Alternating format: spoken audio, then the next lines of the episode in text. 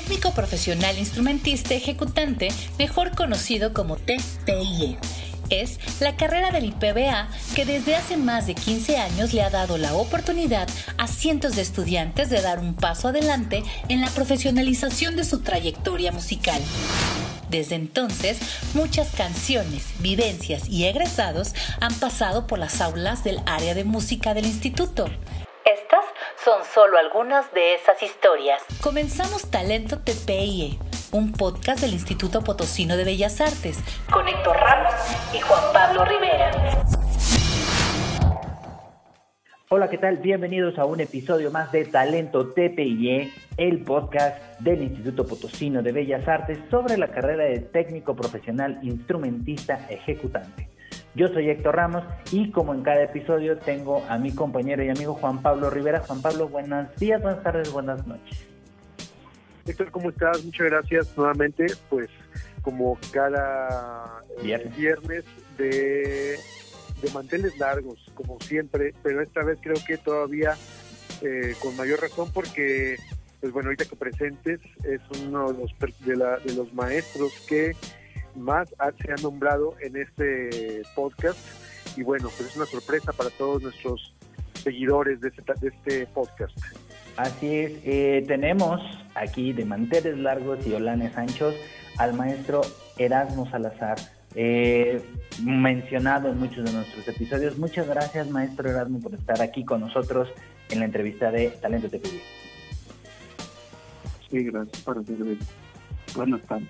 Buenas, buenos días, buenas tardes, buenas noches. Eh, pues bueno, eh, nos gustaría eh, pues que nos comenzara, que comenzáramos este viaje eh, con usted, platicándonos de dónde se origina el gusto por la música en usted, cómo es que Erasmo llega a, ser músico? Bueno, todo sucede cuando yo nazco en la ciudad, en el, en el municipio de Ciudad Fernández, San Luis Potosí, en una comunidad que se llama Morillos. Yo tuve un tío abuelo que fue poeta, músico de la zona media, eh, músico empírico. Empíreo significa el músico por experiencia, el músico que hace, se, se hace en la vida, ¿verdad? Entonces yo le escuchaba mucho a él cuando tocaba su guitarra y cuando él contaba las historias de los músicos eh, que tocaban allá en la zona media cuando se realizaban los bailes, las fiestas populares, las fiestas de las posadas, las fiestas eh, de las verbenas populares en los ranchos, en las comunidades, en los municipios aledaños. Y el hecho de que yo lo escuchara cantar y tocar su guitarra fue despertando en mí el gusto por la música y el canto. Eh, yo estudié la primaria en, en, la escuela Álvaro Obregón, en la comunidad en donde yo nací, en Morillo, Ciudad Fernández, San Luis Potosí. Al terminar la primaria me trasladé en 1978 aquí en la ciudad de San Luis Potosí a estudiar la secundaria y el bachillerato.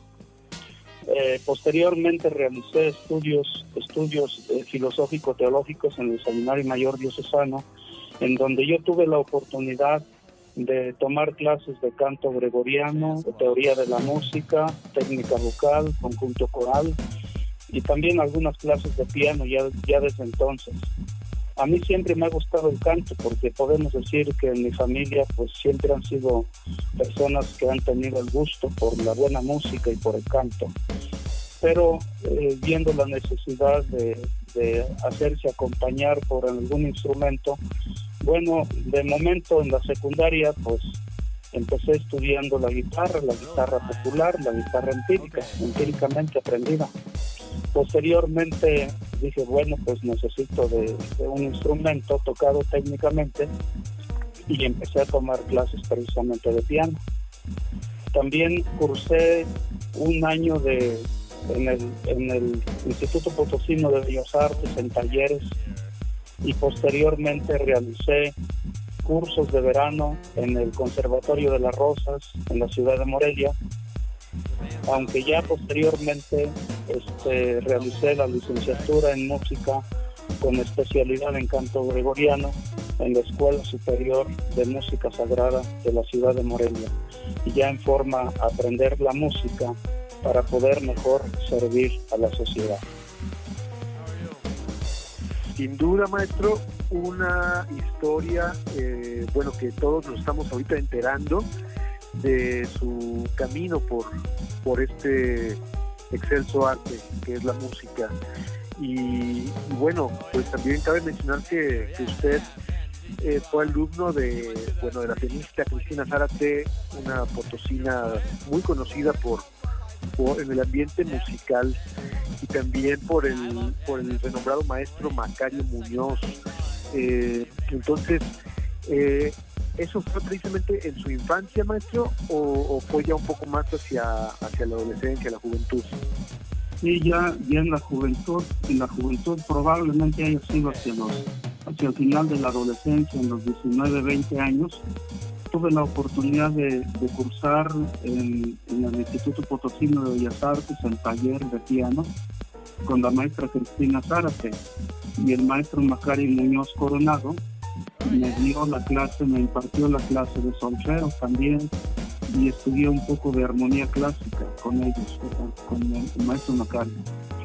Ya después, ya en forma en la ciudad de Morelia, tuve algunos maestros muy preclaros, como el, maestro Marcelino Mendoza Jaime, sacerdote que fue maestro de técnica vocal, conjunto coral y dirección de coros, y el sacerdote también Martínez Peñalosa, que también me enseñó canto gregoriano y algo de solfeo también, el maestro José Carmen Saucedo, que me dio clases de piano y algo de clases de órgano también, el maestro José Pedro, que también me dio clases de, canto gregoriano, de dirección de coros y de solfeo. O sea, tuve muchos maestros muy renombrados de la ciudad de Morelia que fueron discípulos directos del maestro Bernal Jiménez y del maestro Romano Picuto, Picuti, famosos músicos morelianos.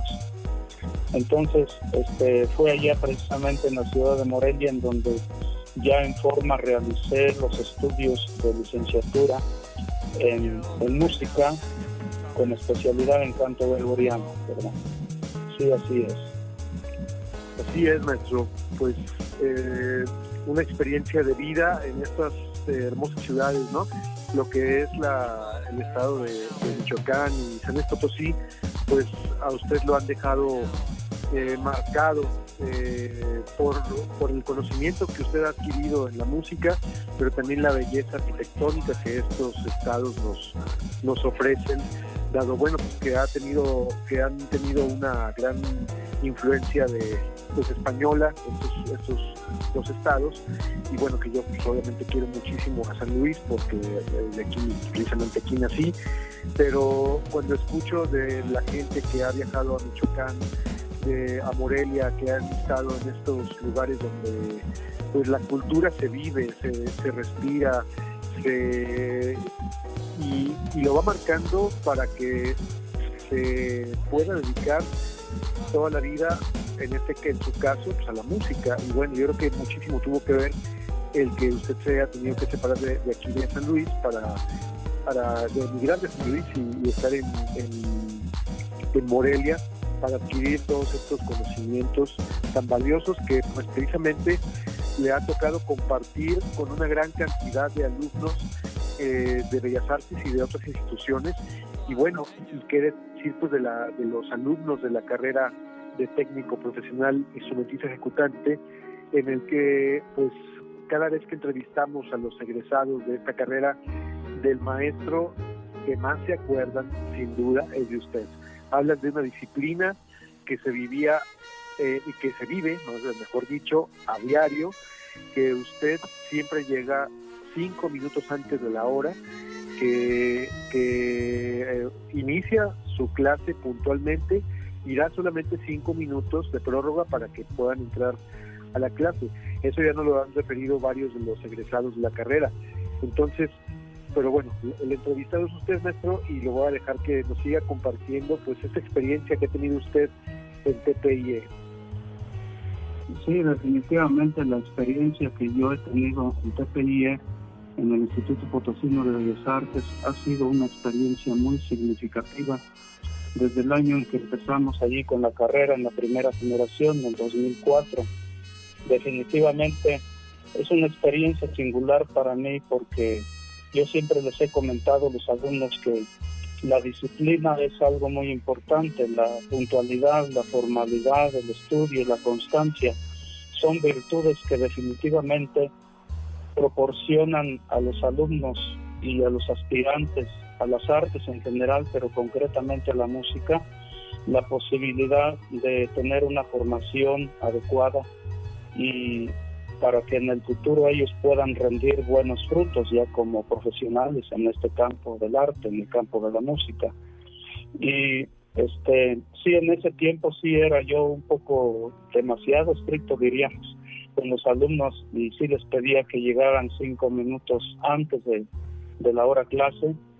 Este ahora sigo siendo exigente con ellos no solamente en la puntualidad ya no los dejo fuera del salón simplemente les permito que entren, pero, pero sí estoy constantemente sobre ellos, motivándolos, orientándolos, preguntándoles si entienden, si no, reexplicándoles, reexponiendo la clase de alguna otra forma, porque al fin y al cabo la vocación del maestro es esa, la entrega total de la persona con todos sus conocimientos, con su tiempo, para que de tal manera que podamos multiplicar posibilidades de ayuda hacia los alumnos para que ellos puedan aprovechar el tiempo y puedan este, potenciar el talento natural que de hecho ellos ya traen cuando llegan a una carrera y sobre todo cuando hacen su examen de admisión y cuando uno ve que son muchachos talentosos con posibilidades y con potencialidades, es decir, en capacidad de poder ser buenos profesionales en el campo, pues qué mejor que tengan, tengamos en el instituto maestros. Y yo he visto también otros compañeros que pues ponen todo lo que está de su parte, todo su profesionalismo, su tiempo, para que los muchachos puedan tener la posibilidad de capacitarse y en el futuro sean buenos músicos, buenos profesionales de la música.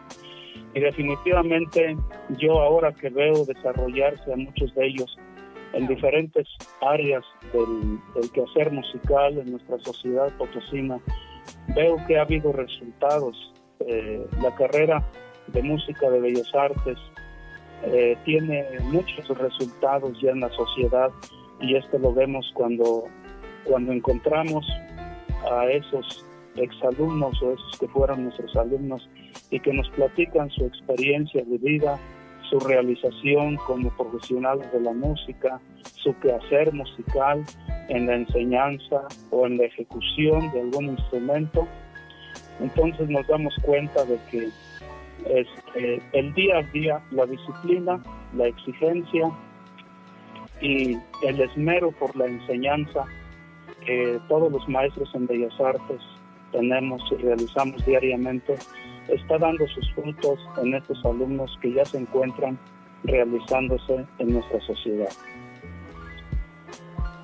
Maestro, pues es un, placer siempre escucharlo. Yo tuve la oportunidad de, ser su alumno de solfeo y teoría y pues ese conocimiento que adquirí, y yo recuerdo, bueno, yo soy de la primera generación de TPIE, eh, todos mis compañeros, pues siempre nos acordamos de, esa disciplina, de esa entrega y de, pues no, no lo voy a llamar rigidez, más bien de esa forma de enseñar y que en la música definitivamente no hay, uno tiene que aprender los conceptos con puntos, con comas, con, como está escrito, así debe uno de tener los conceptos al momento de, de manejarlos eh, precisamente en el mundo de la música. Entonces, yo recuerdo que usted siempre fue muy puntual al momento de hacer los, los exámenes, las preguntas. Usted quería las respuestas claras, siempre. Y cuando, se y cuando eran cuestiones de solfeo, de afinación, de entonación, de, cantar, en pocas palabras, eh, era había que hacerlo con una técnica, había que hacerlo con, también con una rigidez rítmica, eh, de entonación, de afinación, porque precisamente la música así es, no hay, no hay como que sí quiero, como que no quiero, o sea, o se es o no se es dentro de la música, y yo creo que esa es una de las enseñanzas que usted ha dejado a, todos los estudiantes de la carrera TPI del Instituto Potosino de Bellas Artes. Y, bueno, maestro, pues vamos a, continuar con, esta, con esta entrevista. Eh, ¿Nos podría compartir, maestro, alguna experiencia eh, importante, sobresaliente que usted haya vivido en, precisamente en, en TPIE? Algo que usted recuerde, la presencia de algún gran personaje dentro de la música. No sé, lo que usted recuerde como una grata experiencia que haya vivido en TPIE. Bueno, una experiencia muy singular que yo poco he compartido con los maestros y con los alumnos es que precisamente aquí en la ciudad de San Luis Potosí hizo presencia el maestro Tararín, un maestro famoso ruso, director de orquesta, educador de voces, maestro este, consumado en la música, de una muy amplia trayectoria que nos hizo el favor de traer aquí a la ciudad de San Luis Potosí el maestro Miramontes, director de la Orquesta Sinfónica. Este maestro estuvo allí en Bellas Artes e incluso hizo acto de presencia en mis clases porque en ese tiempo yo impartía, además de la clase de solfeo o de lectura musical, impartía la clase de conjuntos corales. Y uno de los comentarios que me hizo positivos, el maestro que a mí me marcaron y me hicieron tener seguridad de lo que yo realizo como, como maestro en Bellas Artes, es precisamente el hecho de que en, el, en la clase de lectura musical es tan importante la entonación como la lectura y la teoría. Son como el tripié, son tres facetas tres elementos fundamentales de la lectura musical. Y este, me doy cuenta yo como este, después del comentario que el maestro me hizo, me comentó, oiga maestro, es admirable cómo usted trabaja casi la misma cantidad de lecciones entonadas que de lecciones ritmadas. Eso me gusta, dice, porque eso me da idea de que en México también se da una buena formación en la lectura musical. Y efectivamente sabemos que la lectura musical o el solfeo, como lo llamamos, es la puerta de entrada en la música. Y si un alumno está bien ejercitado en la entonación, en la rítmica, en la teoría, ese alumno tiene la garantía de que va a tener éxito en todas las áreas de la música que él quiera estudiar, que él quiera cultivar, en que él se quiera preparar. Entonces, eso me dio seguridad de que yo realmente estoy enseñando lo que debe enseñarse en una carrera musical. Porque me doy cuenta que aquí en, San Luis Potosí le damos poca importancia a la entonación. Y recuerdo en la, cómo en la ciudad de Morelia también los maestros, en ese tiempo yo no percibía como alumno, no percibí la equidad en la cantidad de lecciones, pero ahora que reviso el material que trabajamos, trabajamos allá en la ciudad de Morelia, siendo yo alumno, me doy cuenta que más o menos era el 50% de lectura, el 50% de entonación y la teoría de la música eh, adecuadamente enseñada. Entonces yo seguí con esa escuela, llegué aquí a San Luis Potosí eh, y estaba yo muy tranquilo en una misa, este, tocando y cantando una misa en la catedral, cuando llega la maestra Gergina Pavlova y me dice al final de la misa, maestro, necesito hablar con usted, necesito un maestro de solfeo. Y recuerdo mi respuesta, en ese tiempo yo no, no pensaba incursionar en la enseñanza de la música, al menos no de tiempo completo, no me lo esperaba yo de esa manera. Yo pensaba irme a la Facultad de Filosofía de la UCEM, a dar clases, a impartir las áreas de filosofía, porque yo también estudié filosofía, estudié teología y estudié el área de la música. Y la maestra me dice, no maestro, es que yo quiero que usted vaya a impartir la clase de, de Bellas Artes, que nos haga un proyecto para cuatro semestres. Quiero que por favor en cuatro semestres vacíe los contenidos más o menos totales eh, de la enseñanza básica del solfeo, que el solfeo sigue, continúa. Cuando estudiamos una licenciatura a nivel en, un, en un conservatorio, una escuela superior de música, pues el solfeo continúa todavía otros años, con menos, menos clases, menos horario de clases, pero el solfeo continúa. Pero el solfeo básicamente adecuado para la, la, introducción, digamos, el inicio en la música, es, eh, digamos, estudia en tres o cuatro años, tres años bien logrados. Y bueno, nosotros lo estudiamos en cuatro semestres en Bellas Artes con un programita este, de un, buen nivel de exigencia, ¿verdad? Un buen nivel de exigencia. Pero es el solfeo total. Vemos, vemos el solfeo diatónico, el solfeo cromático y algo de solfeo contemporáneo.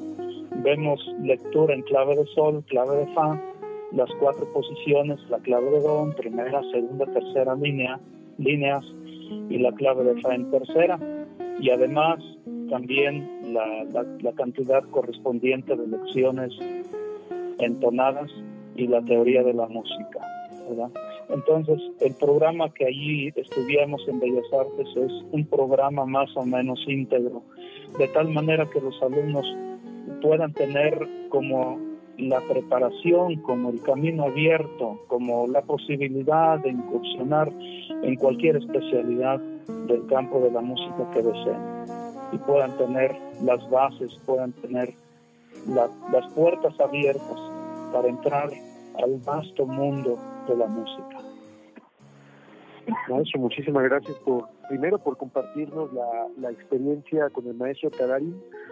Eh, pues bueno, fue un músico que precisamente pasó por San Luis, tuvo un paso de y una duración, no sé, de dos años, tres años más o menos que estuvo aquí en San Luis, eh, aproximadamente, y bueno, la verdad es que sí dejó pues una dejó un gran conocimiento en sus alumnos, dejó un gran conocimiento con los músicos con los que trabajó y la verdad es que bueno pues eh, se le recuerda al maestro eh, donde, esté, pues está en alguna ciudad en, Rusia, pues le mandamos un, gran saludo.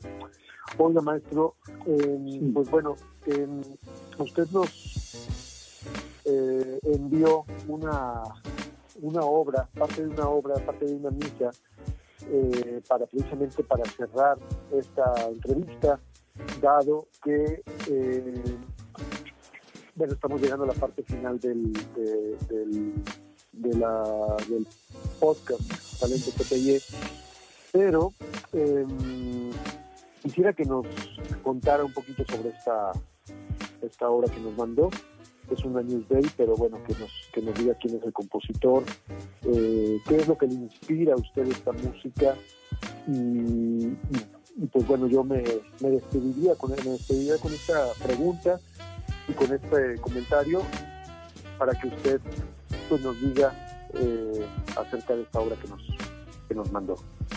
¿Cómo no? esta obra que les envié, les envié varias y qué bueno que escogieron el año 6 el año 6 es una parte importante de la misa.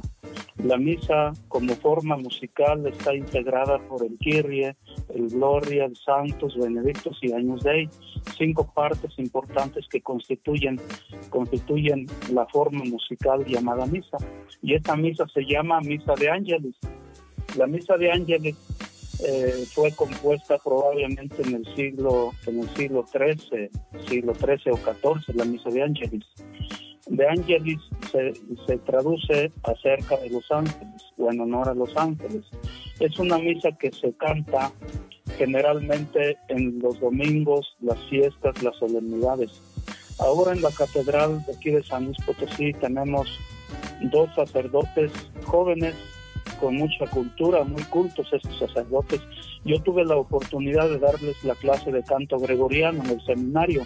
Actualmente imparto allí la clase de canto gregoriano, de solfeo, un solfeo básico y la clase de conjuntos corales. Y estos sacerdotes fueron mis alumnos.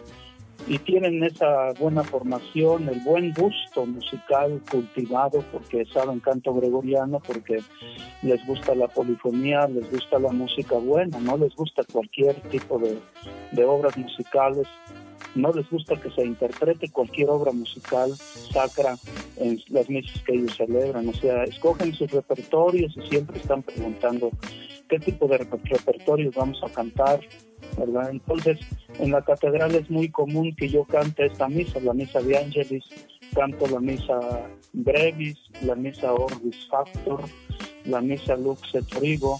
Todos estos son repertorios gregorianos y a mí básicamente me gustan mucho el gregoriano porque primero pues este yo estudié el canto gregoriano desde joven, desde adolescente, probablemente desde algunos 17, 16 años empecé a estudiar el canto gregoriano con varios maestros, unos tres o cuatro maestros, y posteriormente en Morelia pues fue el campo de mi especialidad, mi tesis, fue, versó precisamente sobre el canto gregoriano. Posteriormente tuve la oportunidad de hacer una especialidad, un posgrado en canto gregoriano en congresos nacionales de música que se realizan año con año aquí en, en diferentes partes de la República. Actualmente eh, llevo precisamente la cantidad de 20 congresos nacionales de música y a ellos han asistido eh, famosos gregorianistas europeos como el sacerdote Don Daniel Saulnier, es un monje de la abadía de Solesmos, él es español, pero desde los 13 años entró a esta abadía y en esos, en esos años en que él estuvo aquí con nosotros, alrededor de algunos 8 años o 10 años, nos estuvo impartiendo este, paleografía y semiología gregoriana para posgrados, es decir, los maestros que ya teníamos una licenciatura en canto gregoriano y que podíamos leer a primera vista cualquier obra del repertorio de Liber Usuales, que es la codificación universal del canto gregoriano.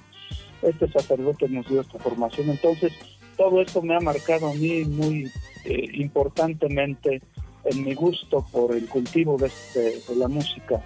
Y pues básicamente yo les envié el Kirby, el Santos y Benedictos y Años Dei y pues cualquiera de las obras que hayan escogido, en este caso el Años Dei, Cui tollis peccata mundi miserere nobis, significa Cordero de Dios que quitas el pecado del mundo, ten misericordia de nosotros, ¿verdad?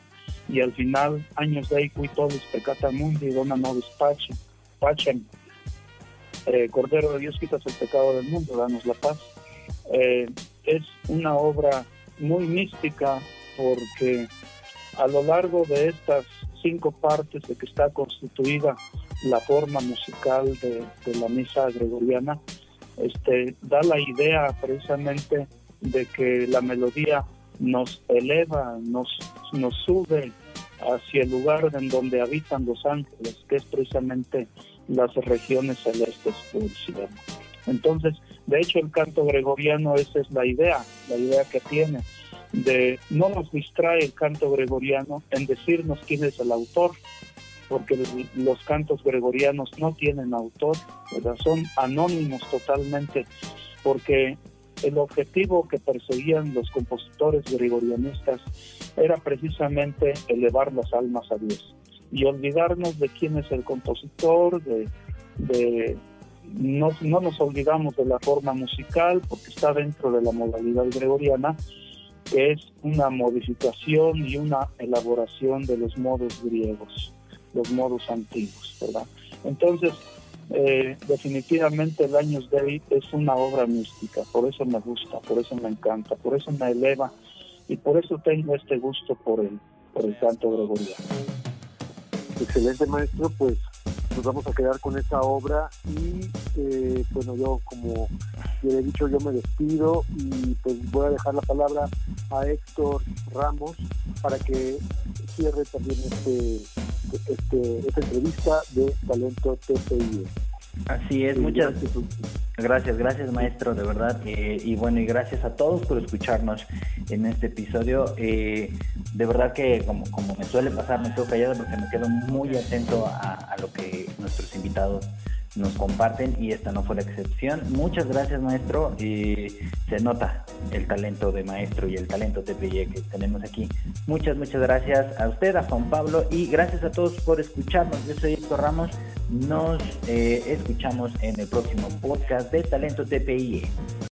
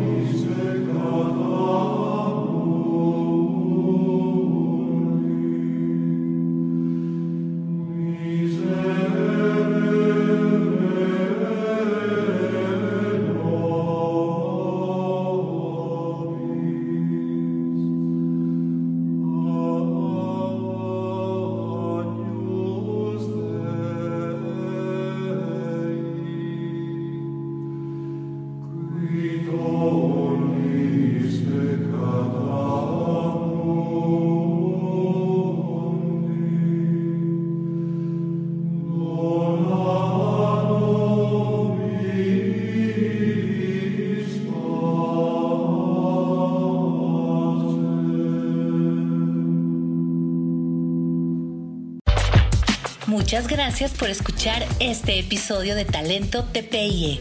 Esperamos que lo hayas disfrutado tanto como nosotros. Te esperamos en la próxima emisión. Talento TPIE es un podcast del Instituto Potosino de Bellas Artes. Dirección General, Marta Ocaña. Dirección Administrativa, Carlos Rivera. Producido por el Departamento de Comunicación Social del IPBA.